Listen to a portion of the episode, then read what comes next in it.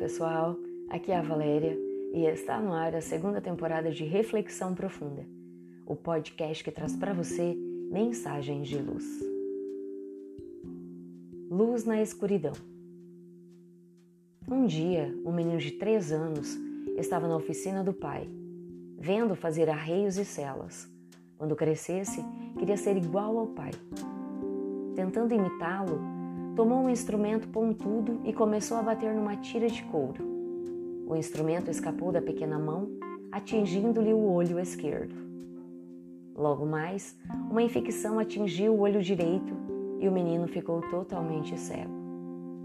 Com o passar do tempo, embora se esforçasse para se lembrar, as imagens foram gradualmente desaparecendo e ele não se lembrava mais das cores. Aprendeu a ajudar o pai na oficina trazendo ferramentas e peças de couro. Ia para a escola e todos se admiravam da sua memória.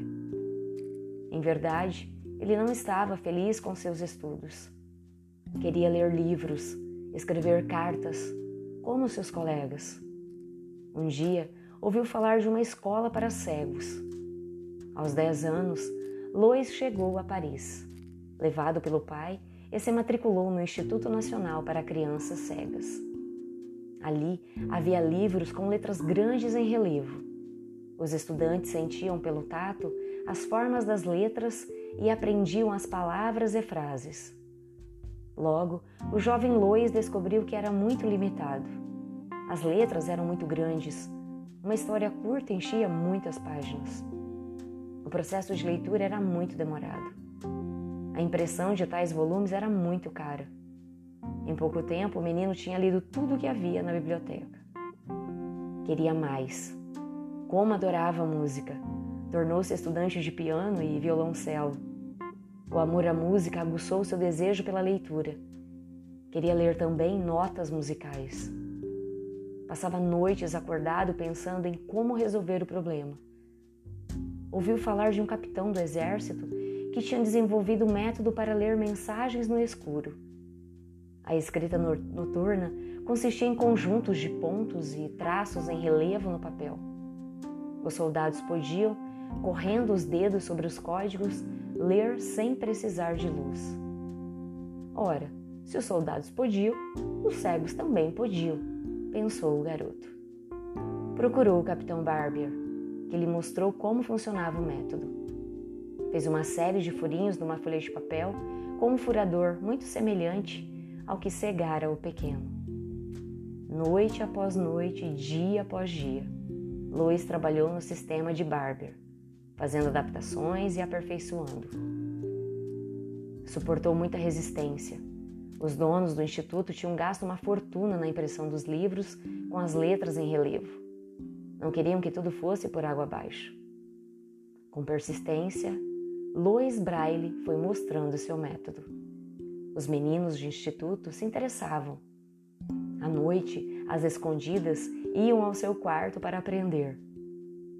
Finalmente, aos 20 anos de idade, Lois chegou a um alfabeto legível com combinações variadas de 1 a 6 pontos. O método Braille estava pronto.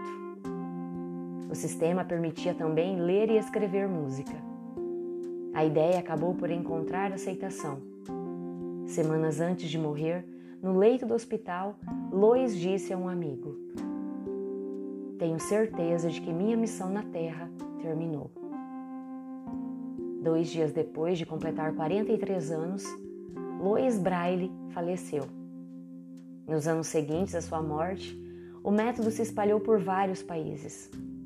Finalmente, foi aceito como método oficial de leitura e escrita para aqueles que não enxergam. Assim, os livros puderam fazer parte da vida dos cegos. Tudo graças a um menino imerso em trevas, que dedicou sua vida a fazer luz para enriquecer a sua e a vida de todos os que se encontram privados da visão física. Há quem use suas limitações como desculpa para não agir nem produzir. No entanto, como tudo deve nos trazer aprendizado, a sabedoria está justamente em superar as piores condições e realizar o melhor para si e para todos.